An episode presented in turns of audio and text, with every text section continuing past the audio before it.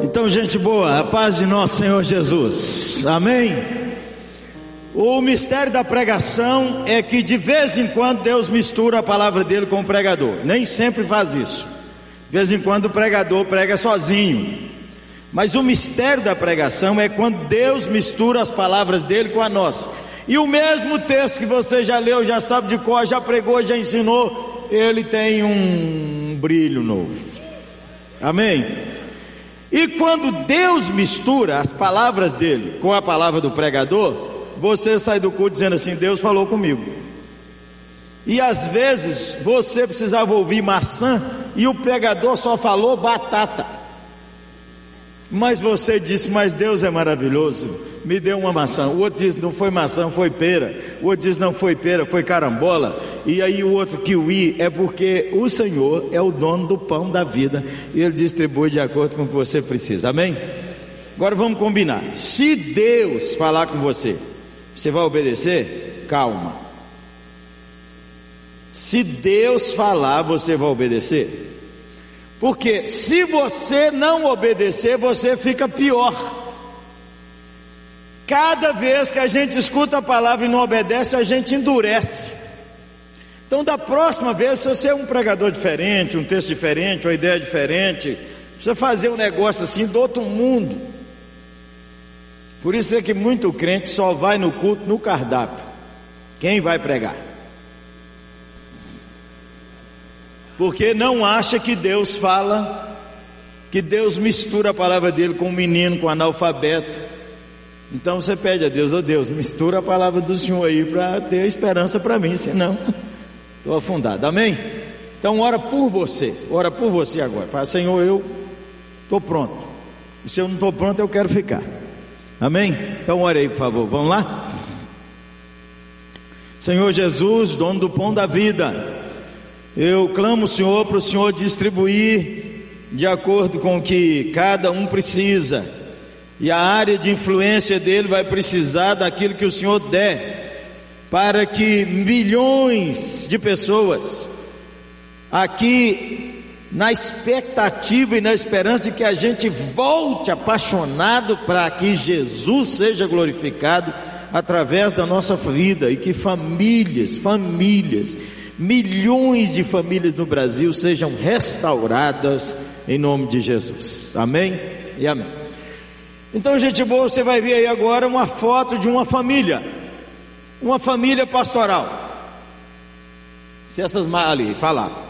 Então ali está Claudinha, linda, maravilhosa, minha filha Rúbia, ao lado de Rúbia o Ciro, ao lado do Ciro, Jeremias Júnior, ao lado do Gerê, o Lucas Davi, o LD.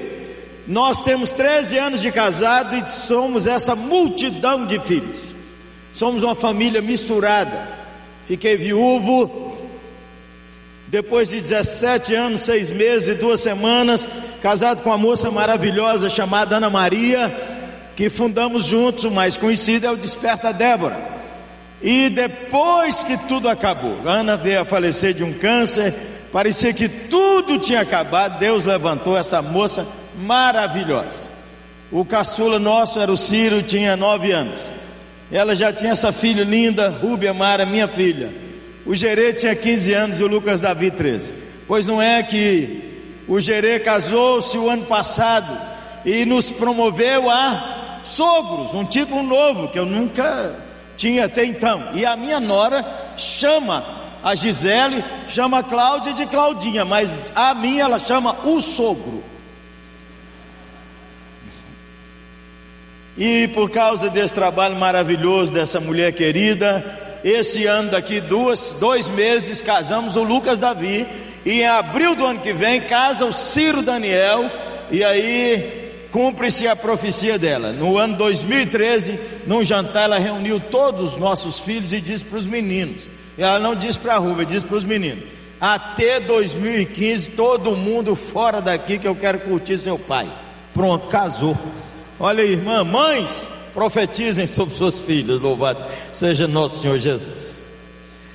Bom, irmãos, eu quero fazer um convite que nós vamos ter um congresso da oitava de casais sobre os desafios conjugais na era digital. Diferente. E o mestre Estevão, que pregou aqui, vai estar lá também. Nós temos um congresso do avivamento de pastores.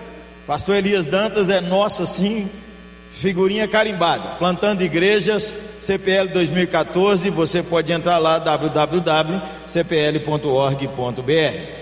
Ali fora você vai ver uns livros. Esse livro, irmãos, é um livro que eu faço propaganda em todo lugar. Um livro sobre sexualidade rasgado e bom.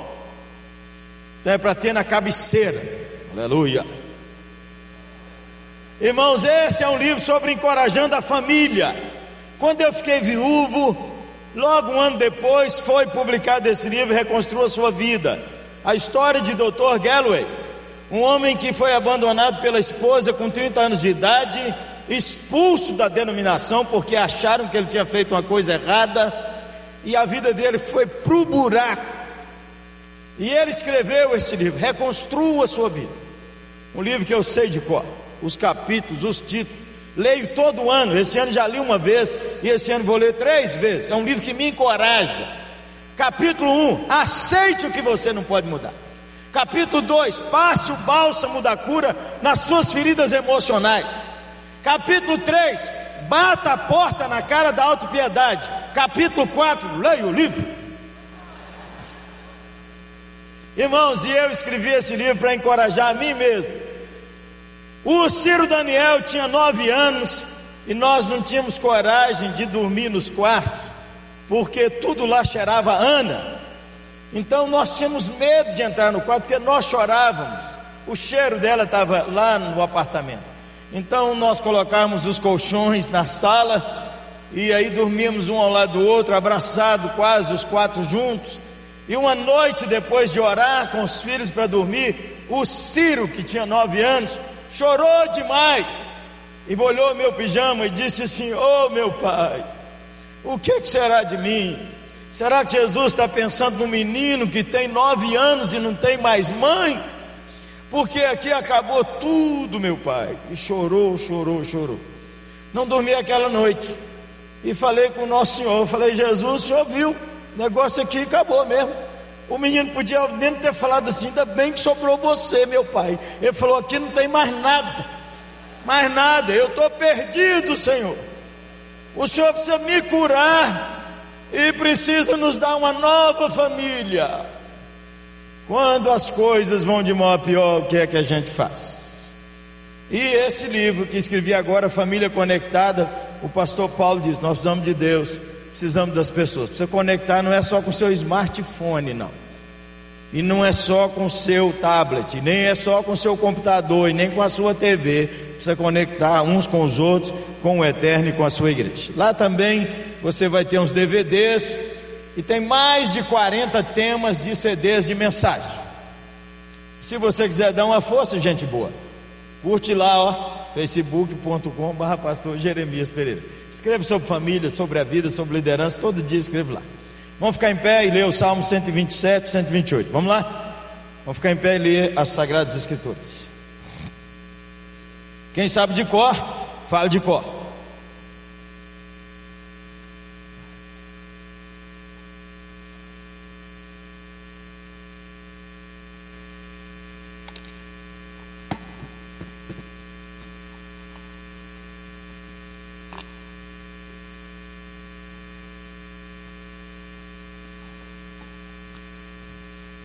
Se o Senhor não edificar a casa, em vão trabalham aqueles que edificam. Se o Senhor não guardar a cidade, em vão vigia a sentinela.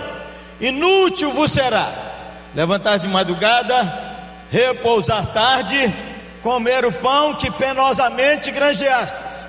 Aos seus amados, ele dá enquanto dormem. Vamos falar juntos agora? Herança do Senhor são os filhos fruto do ventre, o seu galardão. Como flechas na mão do guerreiro, assim os filhos da mocidade. Feliz o homem que enche deles a sua aljava, não será envergonhado quando pleitear com os inimigos à porta. E o Salmo 128. Bem-aventurado o homem que teme ao Senhor e anda nos seus caminhos. Do trabalho de suas mãos comerás, feliz serás e tudo te irá bem. Tua esposa no interior de sua casa será como a videira frutífera, e teus filhos como rebentos da oliveira à roda da tua mesa. Levanta a mão assim, irmão. Diz assim: Eis como será abençoado o homem que teme ao Senhor. Aí dá uma viradinha assim, estende as duas mãos sobre alguém. O Senhor te abençoe desde ano, para que vejas a prosperidade de Jerusalém durante todos os dias de tua vida, e veja os filhos de teus filhos, paz sobre Israel, paz sobre Curitiba, paz sobre o Paraná, paz sobre o Brasil. Aleluia. Vamos sentar, irmãos?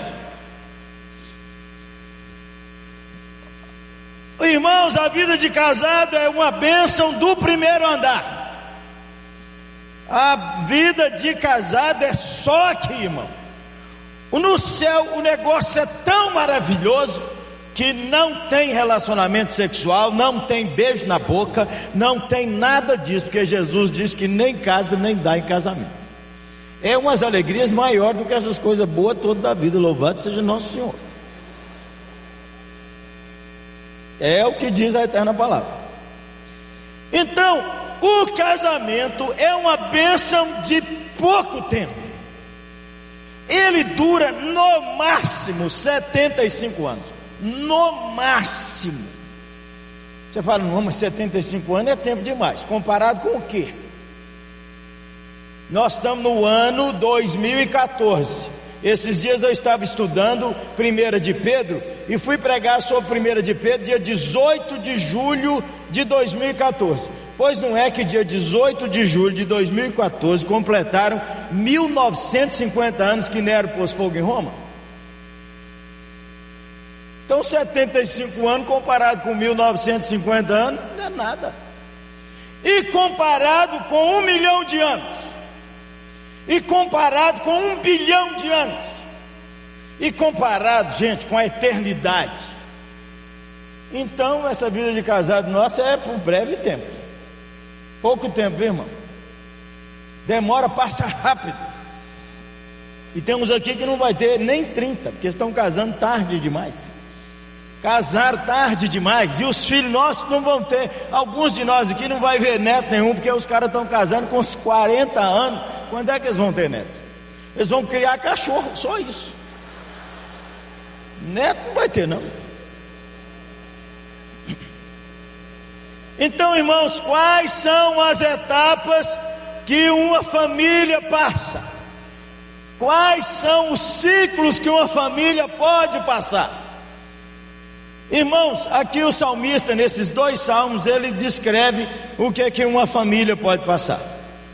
Se o senhor não edificar a casa, em vão trabalhos que edifica. Começa sem filho, se não tiver encrenca.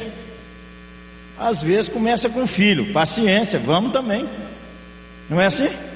Mas se não der encrenca nenhuma, começa sem filho, sem grana também. Começa os pais dando uma força, tem que ajudar, tem que fazer isso, tem que fazer aquilo, tem que fazer aquilo, e tem que fazer aquilo, aquilo outro, aquilo mais. E hoje, com a indústria do casamento, aí é que ficou difícil mesmo.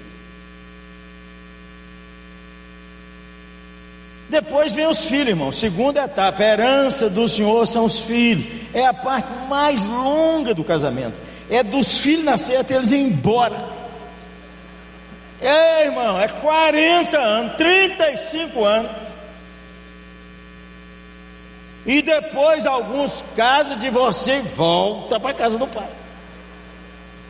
Glória o que, irmão? O cara devia morar sozinho, cuidar da vida dele, lavar a roupa dele pagar as contas dele. Aí é glória.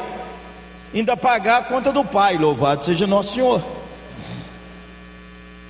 Esse é o tempo mais difícil que ele diz até os filhos chegarem e até os filhos embora. Essa herança do Senhor custa uma fortuna, louvado seja Deus. Então, depois que os filhos vão embora, os filhos vão embora, entra uma turma nova, porque antes de chegar os netos e as netas, quem que chega? As noras e os genros, irmão. Uma bênção quando as noras chegam, amém, sogras? Negócio é tenso, né, menina? e depois que os netos chegam, aí, irmãos, vem a cidade prosperou, a cidade cresceu, nós envelhecemos, ah, onde não devia parar a gordura, parou, onde não devia ter ruga, tem, e o cabelo teima, uns teima embranquecer, não sei por que, que é isso. Mulheres, é claro, não é, embranquecem, mulheres enloirecem, louvado seja nosso Senhor, e assim a vida segue bonita.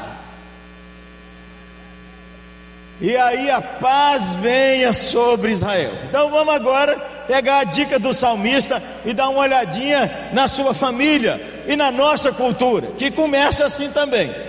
O casal sem filhos. Começa sem filhos, começam novinhos, começam assim, apaixonadinhos um pro outro. Não é assim que você falou? Você já viu esses votos deles na frente do pastor? Que coisa mais absurda. Ela segura na mão dele e fala assim: Você é o sonho que eu sonhei, as orações dos meus dias mais venturosos.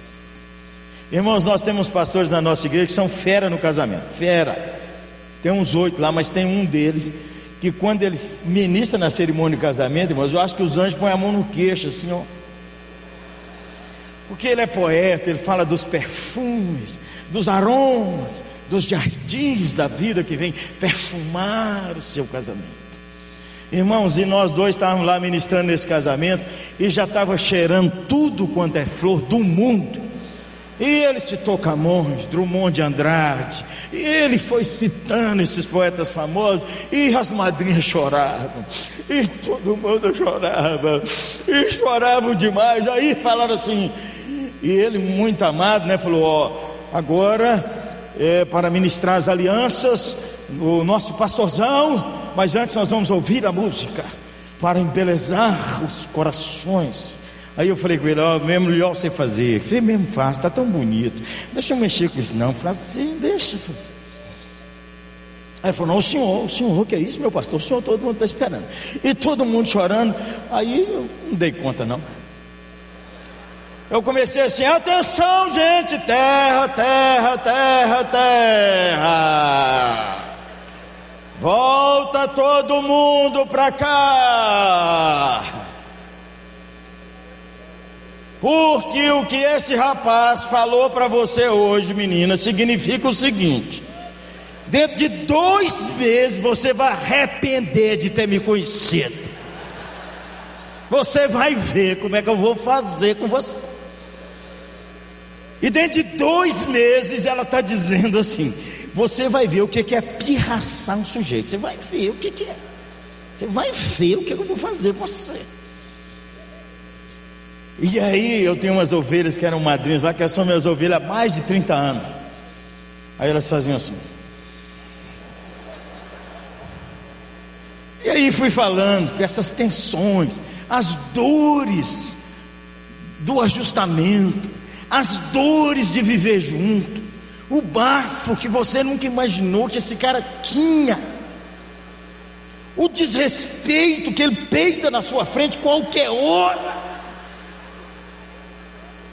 Ninguém deu esse curso no curso de noivo. E você assustou, menina, primeira vez. Meu Deus do céu, quem é esse? Não é não? A vida é ao vivo, gente boa. As dores do ajustamento elas vêm. Porque, irmãos, a gente começa na família quem a gente era em casa. E agora, quando a gente, é claro que tem a poesia, mas agora, como é que é? Tem que juntar roupa, tem que fazer comida, tem que lavar isso aqui, meu Deus do céu, o homem não ajuda. E ela não sabe cozinhar, meu Deus do céu, como é que pode? Hoje, com a YouTube, a mulher nem sabe fazer um arroz, é só ligar aqui, ó. É tenso, gente boa, é tenso. Casal começa sem filhos e nós damos tudo risado. Bom, deixa eu te contar o final do casamento. Quando terminou, as madrinhas estavam me esperando lá fora. Umas seis da nossa igreja. E elas sempre me tratam com muito desvelo, me beijaram. E uma delas disse assim: Mas o senhor tinha que fazer isso. Eu falei: Eu falei alguma mentira? E elas falaram: O pior que é tudo a gente vai caminhando. E o casamento que dá certo não é o casamento que tem bom ajustamento, é o casamento onde eles aprenderam a perdoar todo dia. Esse é o casamento que dá certo. É que a gente perdoa e perdoa e perdoa e perdoa e perdoa. E perdoa mais e perdoa de novo e perdoa e perdoa. E perdoa e perdoa e perdoa. E perdoa, aleluia, e perdoa. E perdoa e perdoa, aleluia. Mas essa é uma fase bela do casamento, é uma fase linda. Que a gente anda juntinho e que o cara descobre que ele tem que pagar o salão e as unhas dela toda semana. E eu não sei por que que mulher faz unha do pé já que ninguém vai ver.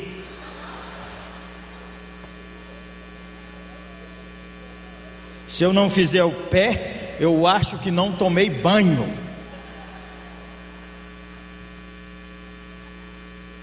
Você não sabia disso, né, Zé?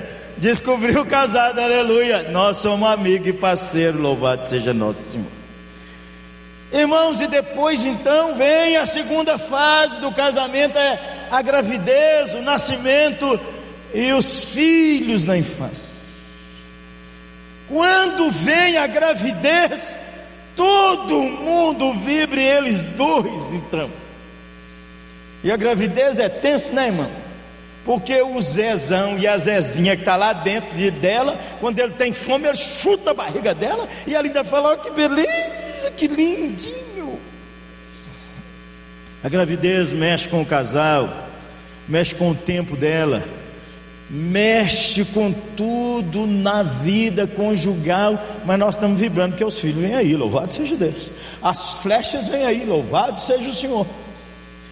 E aí, irmãos, vem o nascimento. Irmãos, quer uma coisa mais dura do que nascer? Tem gente que fala assim: isso é trauma de infância. Você já ouviu isso? Trauma de infância. Quem só tem um trauma aqui, levanta a mão que eu vou dar os livros tudo para ele. Só tem um trauma. Irmão, todo mundo aqui tem trauma, então não vale esse negócio. Ah, não deu certo no casamento, porque é trauma de infância. Trauma todo mundo tem. Quer ver coisa mais difícil? Trauma maior do que esse?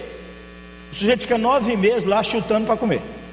Come na hora que quer reclama e come. Chega o dia dele nascer, irmão. O Senhor põe uns guerreiros invisíveis dentro da mãe dele que desce apertando ele para nascer. Aí a mãe começa a sentir dor porque ele não quer sair. Começa a sentir dor, sentir dor, sentir dor, sentir dor, sentir dor. E aí ele tem que sair. E se o cara não sai, o que que faz? Tiram. E quando ele sai, o que que ele faz? Chora. E se ele não chorar, apanha. Irmão, tem trauma maior do que esse. Você entra no mundo e. Então, trauma por trauma não tem nada de desculpa de trauma de infância, está entendendo? Uns mais, outros menos, mas se a gente colocar todo mundo aqui na lista, nós vamos chorar. Aí, irmãos, esse tempo da infância dos filhos, da primeira infância, onde o casal não tem mais tempo, onde tem que reestruturar o lar, buscar competências, habilidades e resolver ser amigo da dona paciência. A irmã paciência tem que morar na sua casa. Porque haja paciência com esses meninos. Como é que pode, irmã? Uma criança, quem tem filho aqui de 3, 4, 5, 6 meses? Levanta a mão, deixa eu ver se tem alguém aqui. Ah, lá atrás. Como é que pode um neném de três meses fazer tanta raiva numa mãe? Raiva e boa. Nunca teve, não? Então você é anja. E o pai, porque a mulher agora, já aconteceu essa cena lá? Finalmente, depois que o menino nasceu, depois de muito tempo, vocês têm uma noite só para vocês. Aleluia, que o Senhor é bom. Nós vamos inaugurar entre lençóis. Aleluia. Irmãos, e aí começa o menino para o menino para dormir, para o menino para dormir, dormir, dormir. Aleluia, dormiu. Aleluia.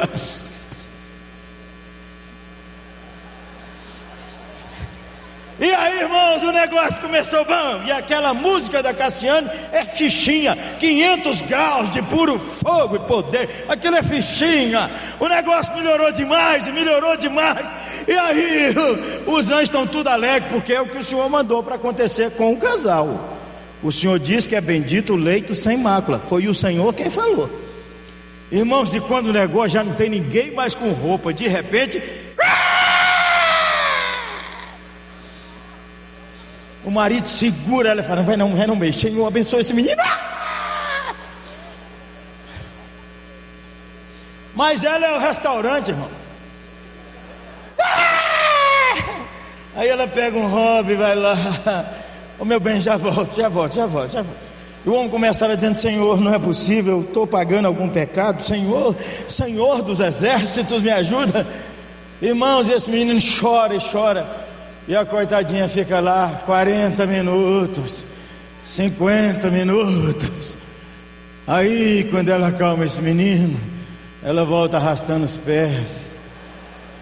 Chega lá e fala assim: Ô oh, bem, vamos deixar isso para outro dia, velho. O homem fica com raiva do filho e da filha. E amanhã, quando ele pegar no colo, ele aperta esse menino com raiva porque ele está roubando a mulher dele. Não fala no aconselhamento pastoral nunca, irmãos. Mas a criança sabe que o pai a rejeitou no colo. Então a gente precisa de ter paciência e graça. Os filhos também são bênçãos provisórias. Os filhos são bênçãos que saem perto da gente rapidinho. Mas esse é um tempo, irmãos, que a gente precisa de apoio da igreja, quando casal sem filho, quando casal com filho, que a gente precisa de ser encorajado a não desistir, a não desanimar, a não xingar, a não amaldiçoar e continuar perseverante. Aí nós pulamos na terceira fase da família, com os filhos na escola. Ei, louvado seja Deus. Irmãos, os filhos na escola, o pior dos filhos na escola as reuniões de família. Por quê? Todos os filhos das cunhadas só tem azul no boletim, mas o seu, o seu. E aí elas falam dos filhos delas como se eles fossem assim: o céu abriu, o menino caiu lá, ele não dá problema. Ah, como é que está o boletim do seu filho? Você nem a última palavra que você queria falar de boletim. Quando você tem que ir lá, como é que é o negócio lá da disciplina da escola? Como é que chama? A disciplinária chama lá. No tempo meus filhos estudavam, SOI. Conselho de classe. Aí o Ciro, que tinha 10, 11 anos, eu chegava lá, o Ciro falava, pai, essa mulher gosta do senhor, não sei o que ela tem que chamar o senhor aqui, não sei, pai. Que, que essa mulher quer com o senhor aqui, pai? Não é possível. Eu falei com ela, eu resolvo. Ô pai, eu não fiz nada, pai, nada, nada. falei, rapaz, vamos deixar conversar aqui. Outra hora era a Claudinha aqui, ela deixa a gente conversar. Pai, mas o senhor vai acreditar no que eu estou falando? Claro, mas vou acreditar na dona também, claro. É tenso, irmãos.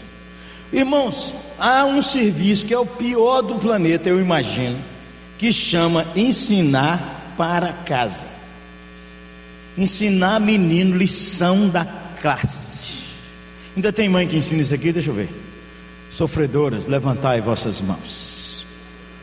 Irmãos, mãe, eu acho que mãe não devia ensinar para casa, a gente devia ter dinheiro para pagar alguém para ajudar. Que é um desgaste brabo demais, não é não? E quando você pede ajuda, o pai, ele sem paciência. Que o homem põe o chinelo na mesa e fala: ai de você se não aprender. E ele, muito bom de matemática, mas o filho dele não é artista. Aí ele fala assim: Ô oh, meu bem, eu acho que meu filho puxou aquela turma de sua família que não sabe nada.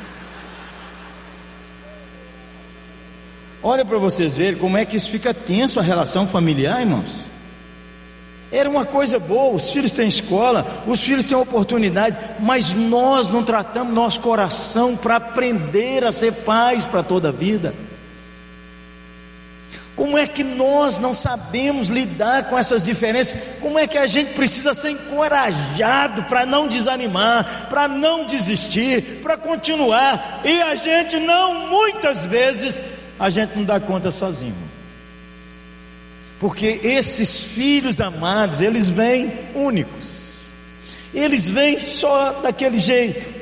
Eles são tão belos, tão maravilhosos, inteligentíssimos, é que nós achamos que eles deviam estar naquela forma nossa. Se a gente não tiver um grupo de apoio, um grupo de amigos, alguém que nos encoraja, alguém que nos cura, alguém que diz é assim mesmo, é assim mesmo, desiste não, eu fui pior. Eu fui pior do que ele. E aí, irmãos, louvado seja Deus que a gente passa essa fase também. E aí chegou, irmãos, os filhos na adolescência. Meu Deus do céu, como é que essa menina agora quer vestir essa roupa? Como é que pode essa menina querer andar desse jeito? E se a mãe não cuidar, a mãe machuca sua filha. Porque a menina é bonita, a sexualidade está começando a vir, irmãos. E os pais crentes acham que os filhos dele não são gente, não, são meio anjo. Não são anjo, não, meu irmão. Filho e filha têm hormônio, irmão. E hormônio não é crente, louvado seja Deus. Nem converte, nem amarra. Está amarrado em nome de Jesus. Não amarra hormônio, irmão. Uma moça formosa de 17 anos começou a namorar um guita nosso, guitarrista, menino bonitão, malhado, 4x4, andando com aquelas blusinhas, mamãe me olha.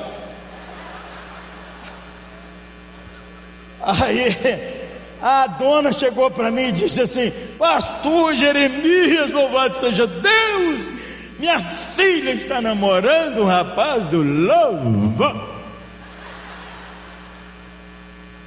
Falei, menina, cria juízo nessa cabeça sua. Põe esse joelho no chão, porque na hora que ela beijar a boca desse jaburu, ela vai esquecer do louvor. Ou você nunca teve 14 anos, 15, 16? Nunca teve, não? Você não lembra como é que você era, não? Nosso filho que vai casar agora, irmãos, quando ele tinha lá a sua adolescência, ele falou: Paizão, quero deixar o cabelo crescer. Eu falei: Qual o problema? Deixa o cabelo crescer. O cabelo já estava no ombro aqui, irmãos. Aí ele falou: Eu quero pintar meu cabelo. Eu falei: O que, que é? Eu quero pintar meu cabelo. Conversa é essa, Oliveira? Eu quero pintar meu cabelo de vermelho. E ele já tinha conversado com Claudinha e ela disse: Já comprei a tinta, só falta você autorizar. E depois, conversando só nós dois, que é o casal, precisa ter unidade, eu falei: argumente aí. Ela disse: Meu filho, a data de pintar esse cabelo é agora, que é adolescente, para não ficar, chegar lá com 50 anos e querer pintar o cabelo de vermelho, uma coisa horrível. Irmãos, o Lucas Davi pintou esse cabelo de vermelho que a gente lá no Rio de Janeiro enxergava ele aqui. O negócio brilhava demais, assim, né?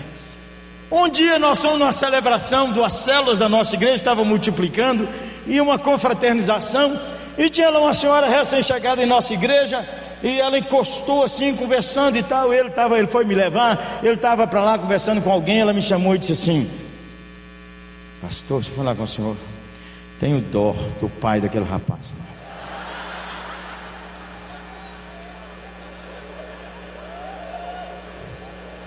Falei, é? A senhora conhece ele? Ela falou, nem precisa, deve estar fumando uma maconha.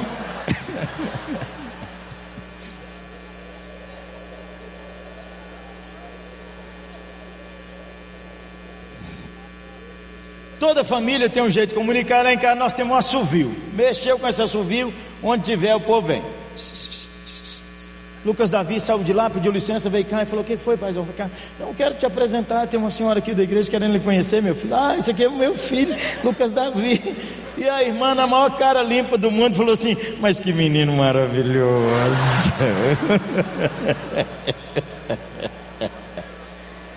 Nós vamos passando isso com os nossos filhos, eles ficam sob julgamento, filhos de diáconos, filhos de pastor, filhos de presbítero, o povo nem considera que é gente. Todo mundo, qualquer filho de outro crente pode fazer isso, mas os nossos filhos não podem. O povo esquece que eles são crianças e adolescentes, eles não são filhos de Fulano nem de Beltrano. O pior é quando você, o pai, aceita isso e parte para cima do seu filho. Filhos adolescentes, irmãos, é um tempo. Foi Eugene Peterson que escreveu um livro maravilhoso chamado Crescendo com seu filho adolescente. Quando a gente quando os filhos ficam adolescentes, a gente está aí com 15 anos de casado, 16, 18, 20 anos, e se a gente não cuidar, o casamento ficou meio morno. Nós ficamos acostumando um com o outro. A gente não beija mais. Casais depois de uns certos anos, eles não beijam, eles dão bicocas. Parece que está beijando um pedaço de isopor. Aí os filhos chegam, os adolescentes, para mexer, misturar a família, acordar todo mundo, pai voltar para o joelho, mãe voltar para o joelho, e a gente celebrar com doçura essa fase que vai passar. Quem está com dias tensos com filho adolescente, eu peço em nome de Jesus que você tenha paciência com esse menino, que você tenha paciência com essa menina, que você não destrua as pontes de diálogo que você crie oportunidade e que você que trabalha com famílias pense como que a gente ajuda os pais a lidarem melhor com seus filhos adolescentes, porque isso passa depressa demais. E aí, irmãos, nós vamos para a próxima fase da família, é quando os filhos são jovens. Eles estudaram, eles formaram e agora a gente ainda está pagando pós-doutorado. Louvado seja Deus. São solteiros adultos, demoram a sair de casa. Pai e mãe tem que começar a estabelecer novas fronteiras. Porque essas três palavras, irmãos, caracterizam nossa relação com os filhos: dependência, independência e interdependência. Os filhos são dependentes, mas nós criamos os filhos para eles serem independentes. A gente quer que eles calçem o sapato sozinho, que eles escovam os dentes sozinhos, e eles arrumam o material escolar deles sozinhos, que eles façam os para casa deles sozinhos, que eles vão aprendendo a tomar decisões sozinhos, que eles vão se responsabilizando para que eles possam casar e tocar sua família para frente. E aí então eles ficam independentes. Eles têm que responder por suas escolhas. Nós criamos os filhos para os filhos desagarrarem de nós. Se não é assim, irmãos, nós não estamos fazendo o papel que a Escritura deseja do pai e da mãe. Aí, queridos irmãos, a gente envelheceu mais, os filhos estão maduros, e filhos adultos, irmãos, a gente não dá conselho. Filhos adultos só quando eles querem conselhos. Não é que pai e mãe não continua profeta. É diferente de ser profeta e conselheiro. Profeta continua dizendo: Isso não está certo. Você não está tratando sua esposa direito. Você não está olhando seu filho direito. Seu trabalho. Gasta milhões de dinheiro. Mas o conselho é quando ele pergunta: Meu pai, qual a opinião do senhor sobre isso? Minha mãe, qual a opinião do senhor sobre isso? E aí, irmãos, à medida que os filhos ficam mais velhos, os filhos passam a nos aconselhar, os filhos passam a dar uma dica para nós. Os filhos começam a dizer: Meu pai, eu acho que o senhor devia agir assim, não. Minha mãe, eu acho que a senhora não devia agir assim, não.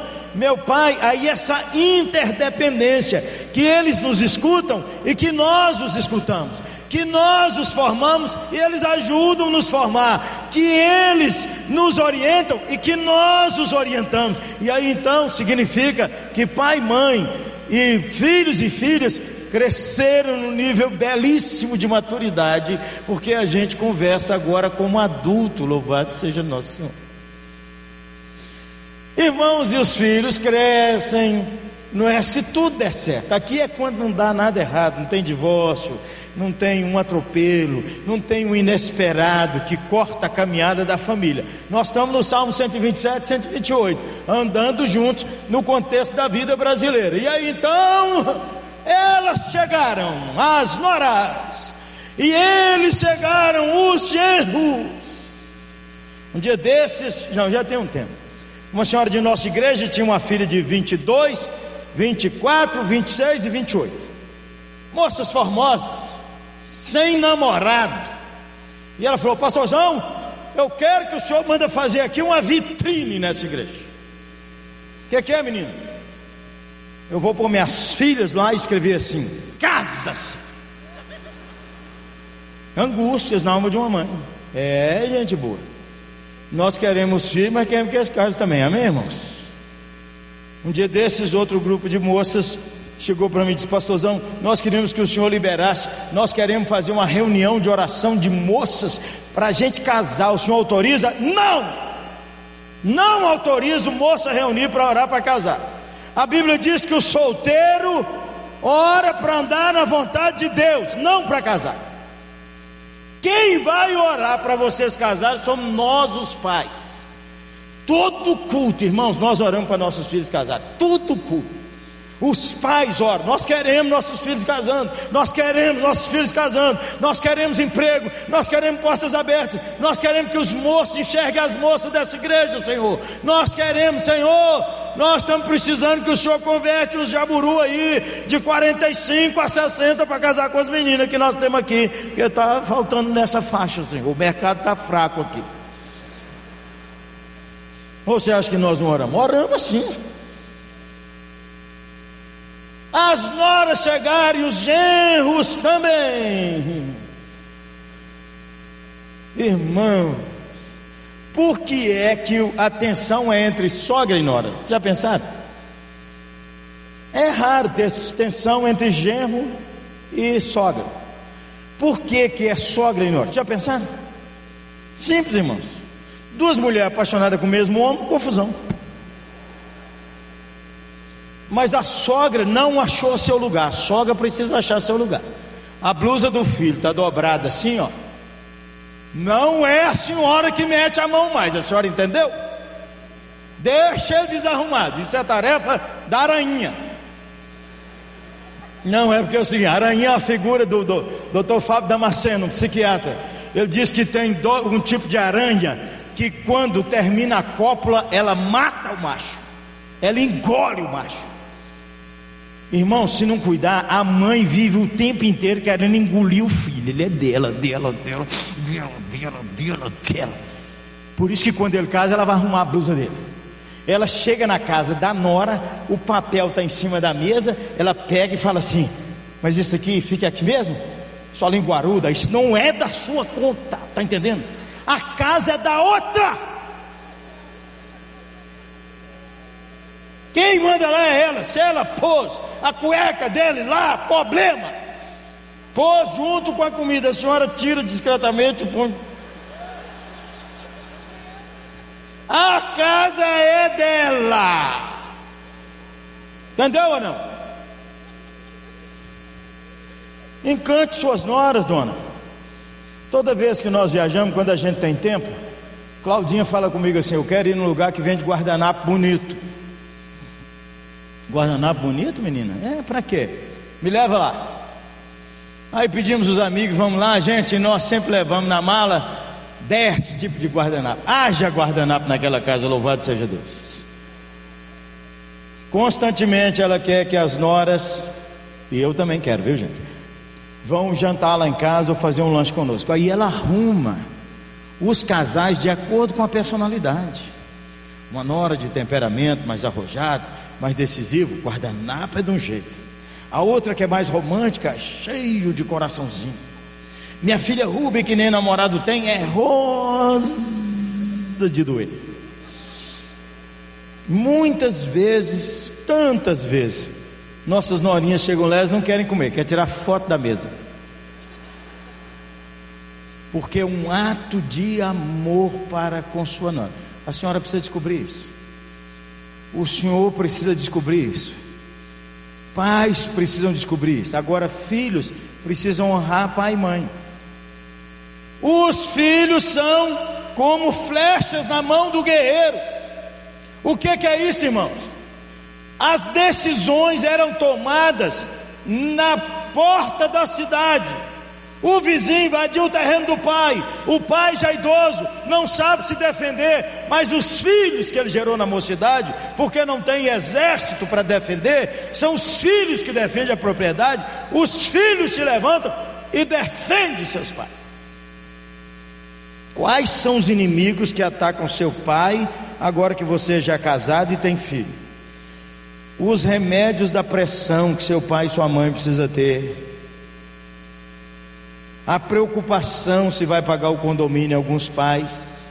Irmãos, eu conheci casais e eu comecei a pregar isso na nossa igreja. Conheci casais que todo ano eles trocavam de carro. Mas o fogão da sogra ainda era o que Pedro Alves Cabral trouxe quando chegou no Brasil. Falei, não é possível. O sujeito pinta o apartamento dele, troca de móveis, e a casa da sogra ou a casa da mãe dele precisa de uma pintura há muito tempo e ele não se preocupou. Honra teu pai e tua mãe. Cuida de teu pai e tua mãe. É hora de você dar uma mesada para o seu pai e sua mãe. Uma família da igreja me escreveu uma carta doce. Diz, pastorzão, depois que o senhor pregou sobre isso, nós começamos a pensar: o fogão da minha sogra é novo, os móveis são novos e tal e tal, mas nós descobrimos que eles nunca, nunca tinham passeado só os dois. Então nós resolvemos comprar um pacote e levar os dois, o sogro e a sogra, meu pai e minha mãe, para um passeio em Natal. Dez dias só os três casais. E nós levamos eles para brincar, para divertir, para passear. O senhor precisa ver, minha sogra me beijou. Ela já gosta de mim, mas ela disse: Ô oh, minha filha, você fez uma coisa tão inesquecível para mim. Como é que você vai honrar seu pai e sua mãe? Às vezes, irmãos, o problema é a nora ou o genro que ele tem, a, a mulher dele tem irmãos, ou ele tem irmãos e irmãs, e ela diz assim: nem ajudar, porque esses irmãos seus são todos exploradores, ficam mamando lá no seu pai e sua mãe, nós não vamos ajudar, só ajuda se todo mundo ajudar. Faz isso não, menina, faz isso não. Ajude você e seus cunhados se virem. Honra teu pai e tua mãe. Trata com honra, trata com cuidado. Ô irmãos, é um tempo bonito demais. E você quem tem Nora aqui, levanta a mão. Nora, levanta a mão bem alta, assim, ó. Faz uma oração de gratidão por ela aí com a mão levantada. Porque meu filho ora para ela apaixonar pelo seu filho, levanta a mão, ora aí. Falou Jesus, apaixonado. Quanto mais apaixonado ele estiver, mais descanso você tem, que ele não pense em voltar para casa. Louvado seja Deus, irmão. Você sai no lucro e vice-versa. Eu quero, e Claudinha orando, Senhor, apaixona meu filho pela mulher dele. Porque ele chegar aqui em casa e falar assim: mulher minha, glórias. Não tem mulher igual a minha, isso mesmo, meu filho. Eu quero que você fale isso mesmo. Que aí a mãe fica com o senhor me disse: Eu que te criei, carregar a barriga. Ô dona, por favor, dona menina, deixa o cara. Larga ele, incentiva ele isso mesmo. E ela está tão bonita, e ela está tão charmosa, e mesmo que ela seja bocuda, e Deus vai abençoar ela mais e mais, meu filho. E aí, irmãos, nós vamos para a próxima etapa do casamento, que é o ninho vazio. Aspas o ninho, você viu? O ninho vazio. Tem mulheres que viveram a vida inteira por conta de filho e filha. Quando eles casam, ela fica com raiva. E ela não investiu no casamento, então quando os filhos saíram, fica lá o seu Zé Antônio. E ela vira para ele e fala: Quem é você? Aí ele vira para ela e fala assim: Quem é você, Dona Maria? Não sei quem é você, não. Nós estamos juntos há 30 anos, mas não investiu no casamento. Não cuidou, não passeou, não namorou, não curtiu, ficou ao redor de filho e de cachorro.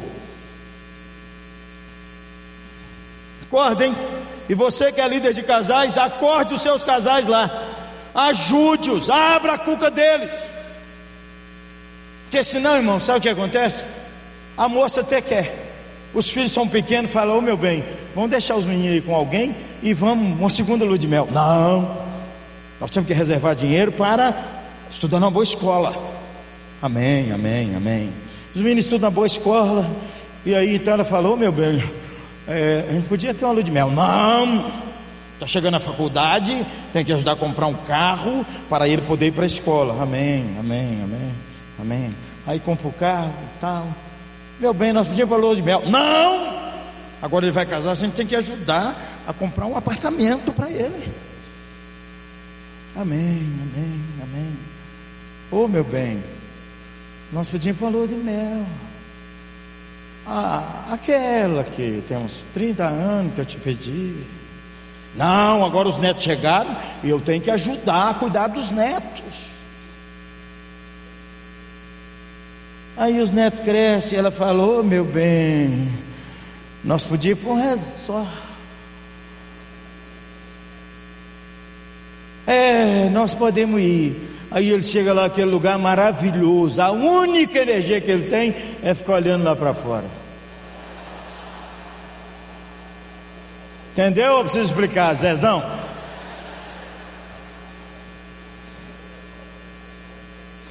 Então, constantemente a gente tem que reinventar o casamento, constantemente a gente tem que reinventar a vida familiar, porque quando os filhos casarem, nós não estamos com ninho vazio, nós estamos cheios de boas histórias, de alegria um com o outro, de planos, e as novas famílias chegam e nós recebemos, sem querer machucar as novas famílias, e eles são diferentes, e elas são diferentes, e nós estamos felizes porque nós estamos constantemente em construção. E aí, irmãos, nós vamos chegando para a nova etapa da família, que nem todo mundo vai alcançar. Sabia que amanhã é chamado Dia das Avós? Amanhã é o Dia das Avós. Os netos chegaram. Quem já tem neto aqui, dá tchau assim, ó. Dizem que os netos são o açúcar da vida. Mas é claro, irmãos, é claro, você não tem que educar neto o avô bom, ele deseduca algumas coisas. A filha chega e diz: Mamãe, esse menino não pode comer chocolate, esse menino não pode comer biscoito, não pode tomar sorvete, não pode nada, entendeu, mamãe? Entendi, minha filha, entendi, entendi. Pode sair, minha filha, pode deixar sair. Ela vira as costas, a avó abre o negócio e diz: Olha o que eu comprei para dar.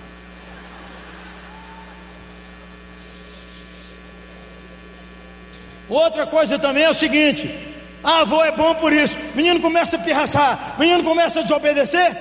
Alô, minha filha, vem buscar sua cria e tira ela daqui que ela é desobediente. Tchau. Carrega sua cria daqui e vai cuidar de sua cria. É boa, boa, boa. É boa demais. E os netos precisam dar tempo a seus avós. Você precisa levar seus filhos para ver seus pais e os pais dele ou dela. Filho não pode usar os netos para machucar sobre sogra. Os netos precisam dos avós e os avós precisam dos netos. E você que já é grandão e grandona, esqueceu do seu avô e da sua avó, e se estiver ministrando a família, é urgente, ou que você mude ou que pare de ministrar. que você dê atenção a seu avô e a sua avó. É um telefonema, é uma chegadinha, é um abraço, é um buquê de flores, é ouvir as histórias da vida, para que essas histórias de, da vida e da fé ela possa contar para os filhos, ou você possa contar, para que na sua casa se diga assim: Deus de Abraão, Deus do meu bisavô, Deus de Isaac, Deus do meu vô, e Deus de Jacó, Deus do meu pai. E assim contaremos as vidouras geração, os louvores do Senhor e o seu poder e as maravilhas que fez. Coisa boa, gente. É uma avó que é avó. Avó bacana. Ela pode ser até uma piruaça, não tem problema nenhum, mas é avó. Porque a avó não tem que ser deselegante, nem chatérrima, e nem ficar com vergonha de ser avó. Não me chama de avó, me chama de tia. Toma vergonha nessa cara sua. É, avó, é meu neto. Não, mas a senhora é tão nova para ter neto. Engravidou cedo, irmã. Ah, é, amém. E daí? Ninguém segura a boca do povo, gente. Ninguém. E aí, irmãos, nós vamos caminhando para vários anos de casamento que a morte chega. Todo mundo aqui tem data de validade, todo mundo. O dia que você foi gerado, Jesus carimbou em algum lugar. Puf, válido até dia tal. Eu que não quero saber o dia da minha validade, tá entendendo? Eu vou vivendo, ó. Eu quero lá, Jesus me perguntar assim, Jeremias, você quer saber o dia, até que dia que é a sua validade? Eu não quero saber, eu quero, eu quero ir vivendo, Senhor.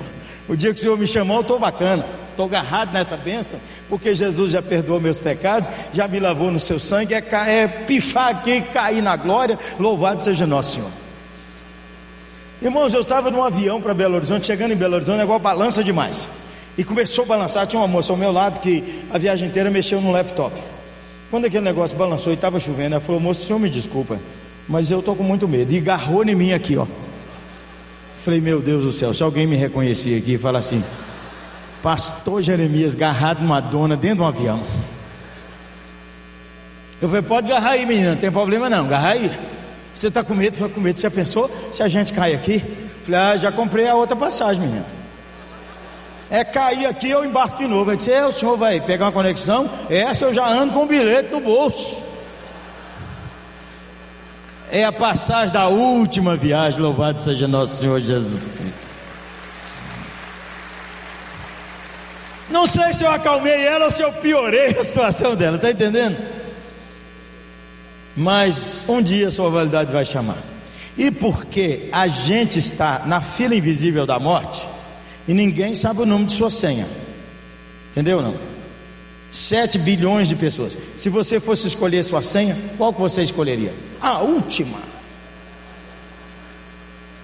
E vamos ajudar a turma. O anjo toca a trombeta e silenciosamente clama no céu: 3 bilhões e 15.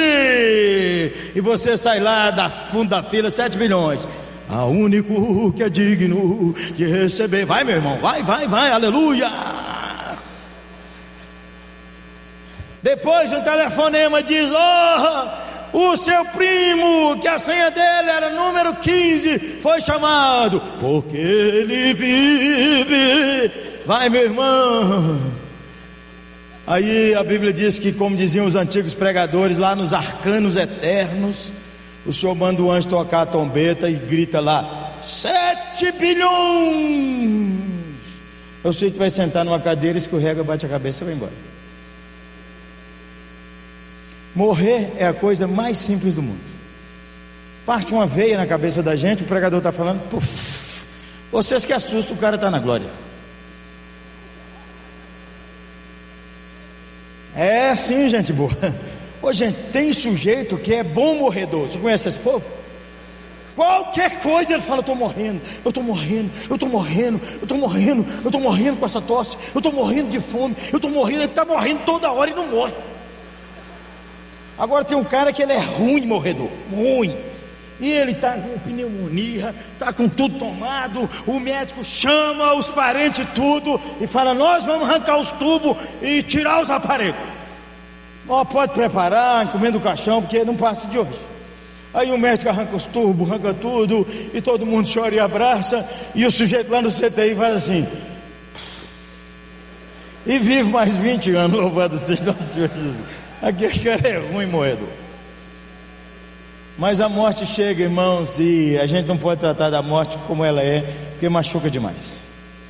E aí, um casamento de 30 anos, de 40, de 50, de 70, tem que despedir do outro. Tem que despedir. A morte chega e a viuvez entra, e a orfandade chega e vem o luto, as memórias. E a gente tem que reconstruir de novo a história da gente. Amanhã é um dia que nós vamos conversar sobre a restauração emocional e da família. Você podia convidar alguém, porque nós vamos conversar sobre essa questão. Como é que lida quando alguém foi violentada, a filha foi violentada por sete pessoas na sua frente? Como é que faz? Você vai ouvir um testemunho amanhã do que é que Deus faz. E nós vamos conversar na palavra de Deus sobre como é que Deus restaura nossa sorte. Você podia convidar um casal, perder um filho, ou uma senhora que está viúva, ou alguém que divorciou, ou alguém que está numa situação muito dura na vida. Você podia convidar amanhã de nove a meio-dia, entrada franca. Você podia dar um telefonema e buscar a pessoa. Porque essa é nossa tarefa. Nossa tarefa é trazer o povo e colocar diante de nosso Senhor Jesus Cristo e deixa Ele fazer o milagre. Mas não é simples enfrentar isso, que aí a gente já está quebrado, e talvez daqui uns dias, que aqui irmãos, como eu falei, tem data de validade, aqui com os novos remédios, no máximo, no máximo 100 anos, não rasgado. Com, eu estava pregando sobre isso na nossa igreja, o cara levantou no meio e falou: Aqui na oitava, 120. Segurei. 120, aqui o povo da oitava é 120. Mas de 150 ninguém passa. E se passar de 150, mas não chega a 200, mas de jeito nenhum. Irmão, a vida é muito pequena, irmão. Você tem que voltar menos aborrecido, menos chato, menos enjoado. Mais gente boa. Celebrar melhor sua mulher, seu marido, seus filhos, seus primos, sua sogra celebrar, porque a vida é muito breve, deixar de implicância. Que que é isso? Que mulher enjoada, que cara chato, encrenca com qualquer coisa. Quer ver? Quem já chegou em casa? As lâmpadas estão tudo acesas, o computador ligado, um chuveiro, a água aberta, sem ninguém lá dentro. E você chega em casa assim, passou o dia inteiro ou viajou e chega em casa daquele jeito, você entra doido gritando: Não é possível, não é possível, eu tenho que apagar essas lâmpadas, que vocês estão achando que eu tenho um pé de dinheiro. Quem já entrou doido assim dentro de casa, doidão assim, doido, levanta a mão bem alta assim.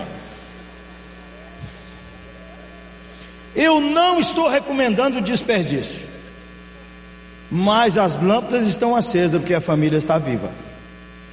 Se a família tivesse morta, estava tudo apagadinho. Quando você entrar em casa, celebre mais sua família, beije mais sua mulher, beije mais seu marido, curta mais seus filhos, celebre breve, celebre bem sua vida, porque chega um dia, irmãos, que a gente tem que ir embora, e esse é o projeto nosso de vida, não é assim? Pai não quer enterrar filho. Mãe não quer enterrar filho. Um dia desse alguém perguntou para mim: quando que o senhor quer morrer? Eu falei: eu quero morrer bem velhote. Sustância, bacana. Pregando, apaixonado. Um minuto depois, que Claudinha, com 160 anos, faleceu.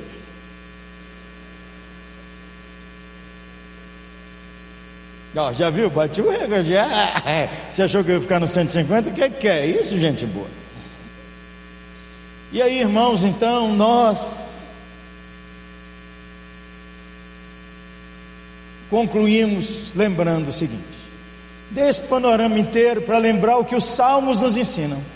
Famílias enfrentam crises. E famílias superam crises. O amor romântico não aguenta sustentar a família. O amor que aguenta sustentar a família é esse amor que persevera de quando começou solteiro, ali namorando, sem dinheiro, linda, bonitona, e agora ela está vendo os filhos dos filhos, um maracujazinho lindo, louvado seja nosso Senhor. São 70 anos de jornada, mas que o amor romântico não deu conta, teve que perdoar e que investir, e a graça de Deus abençoar.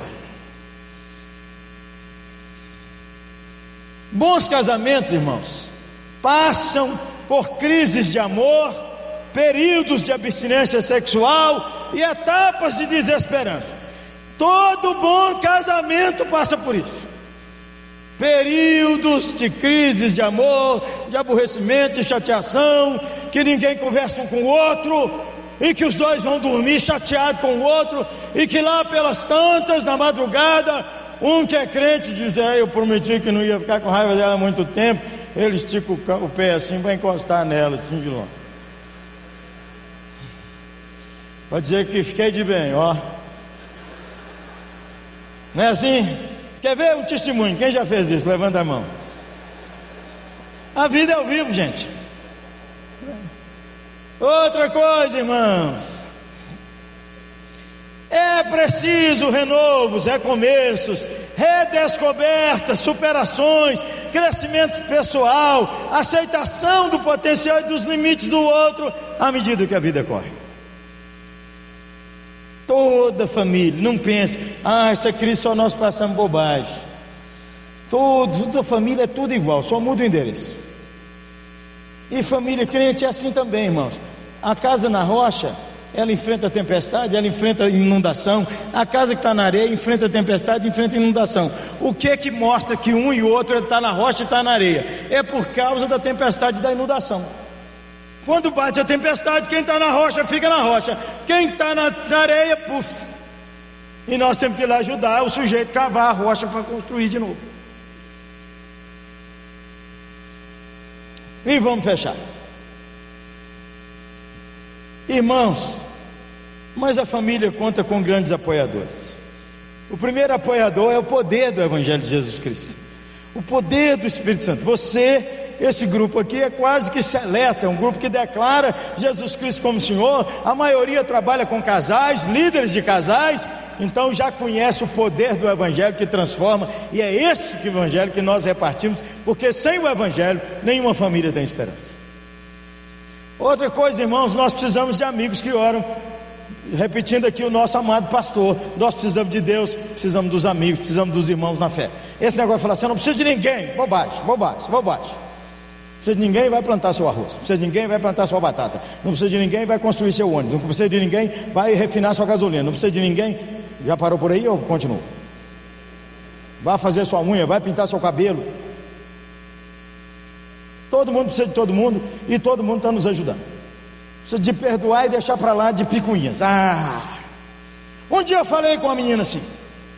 Falei no encontro de mulheres. Olha, presta atenção aqui, as solteiras e as casadas. Quando a gente, quando uma mulher casa, o que o marido tem de bom melhora. E o que ele tem de ruim piora. O que ele te fazia raiva quando era namorado, à medida que continuar, ele vai piorar. Quanto mais tempo de casado, pior. Uma moça levantou no meio de 700 mulheres e falou assim: Eu discordo do senhor. Meu marido, eu tenho 18 anos de casada, ele melhorou demais. Falei: Engano seu, dona menina.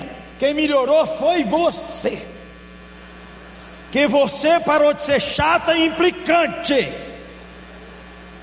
Quando ele te aborrecia, você partia para cima dele, implicava com ele. Agora, quando ele te aborrece, você fala assim: oh, meu filho, vai jogar bola com seus amigos, telefona para o pastor Jeremias, vai almoçar com ele. Meu filho vai visitar sua mãe, vai, vai, vai, sai daqui.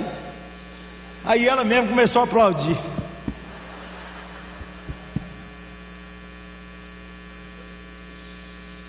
Precisamos de amigos, dos irmãos na fé para nos encorajar. Irmãos, nós precisamos de perdoar, de deixar para lá, de boas escolhas e bons caminhos. Irmãos, não está dando certo desse jeito, vamos pedir ajuda, vamos ler um livro, vamos pedir alguém para nos auxiliar, nos apoiar. Leia um livro novo todo ano, irmãos. Eu leio cinco livros diferentes sobre família todo ano. E olha, pede meu currículo para a Cláudia, que você vai ver que ele está deficiente.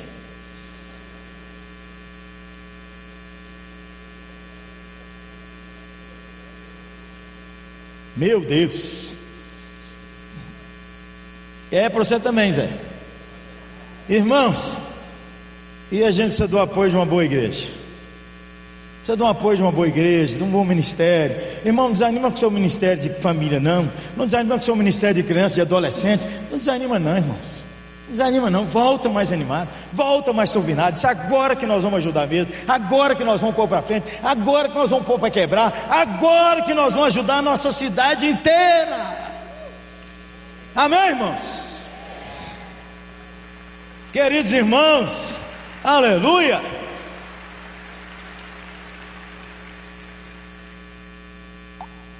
Então, irmãos, vamos comigo. Concluindo aqui os dois salmos. Deus não prometeu dia sem dor, riso sem sofrimento e sol sem chuva. Deus não prometeu nada disso a família nenhuma. Deus não prometeu dia sem dor, não tem isso na palavra. Deus não prometeu para o casamento riso sem sofrimento. E Deus não prometeu sol sem chuva. Mas Ele prometeu força para o dia, conforto para as lágrimas e luz para o caminho. Louvado seja o nome de nosso Senhor Jesus. Amém, irmãos. Vamos agradecer ao Senhor com um aplauso gostoso e bom. Irmãos, três orações agora. Quem trabalha com ministério de família, eu quero que você dê um passo aqui na frente, dizendo: Eu vou voltar e vou criar umas coisas novas para alcançar famílias na minha região, na minha cidade, na minha igreja. O negócio lá vai mudar. Você sai do seu lugar e vem que nós vamos orar, pedir a Deus para te abençoar com uma coisa assim inédita. Nós vamos voltar, que vai ser uma nova história. Nós vamos escolher uma nova, escrever uma nova história. Vá pensando e orando para Deus levantar outras pessoas igualmente apaixonadas.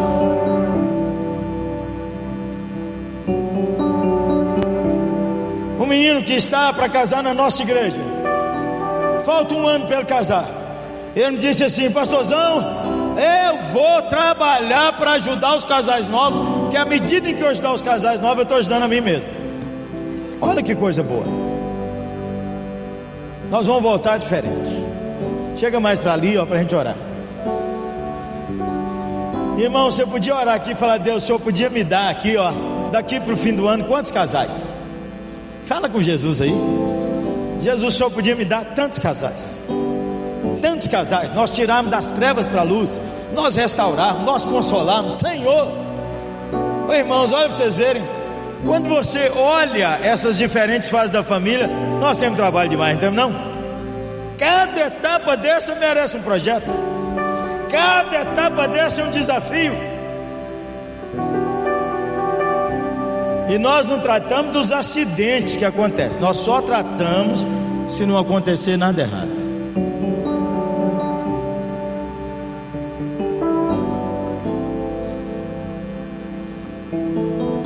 Vamos ficar em pé todos nós, irmãos. Irmãos que estão aí. Quem está aqui e está precisando de um renovo no seu casamento? O renovo pode ser de paciência, irmão. O renovo pode ser do beijo bom que não tem mais. O renovo pode ser do momento de oração, os dois que não tem mais. O renovo pode ser da frieza que invadiu o seu coração em relação ao outro. Eu não sei. Ou o renovo pode ser que nunca mais você, ó, esticou o pé. Se o outro esticar, você responde, mas você mesmo não estica não. Tá bom? Então, para não constranger ninguém. Todo mundo levanta a mão assim para o Nosso Senhor. Entendeu? Aí você fala com nós, levanta a mão bem alta assim, ó. Aí você vai orando pelo seu casamento. Ora aí, se você tiver com sua amada, seu amado, abraça ele aí. Vai orando, ora pelos casais de sua igreja, ora pelos casais de sua cidade, de sua região, ora para aqueles que Deus vai entregar em suas mãos. Agradeça o Senhor, que os renovos venham em todas as áreas. Querido Senhor, nós te agradecemos por essa hora e louvamos o Senhor pela tua bondade e tua misericórdia.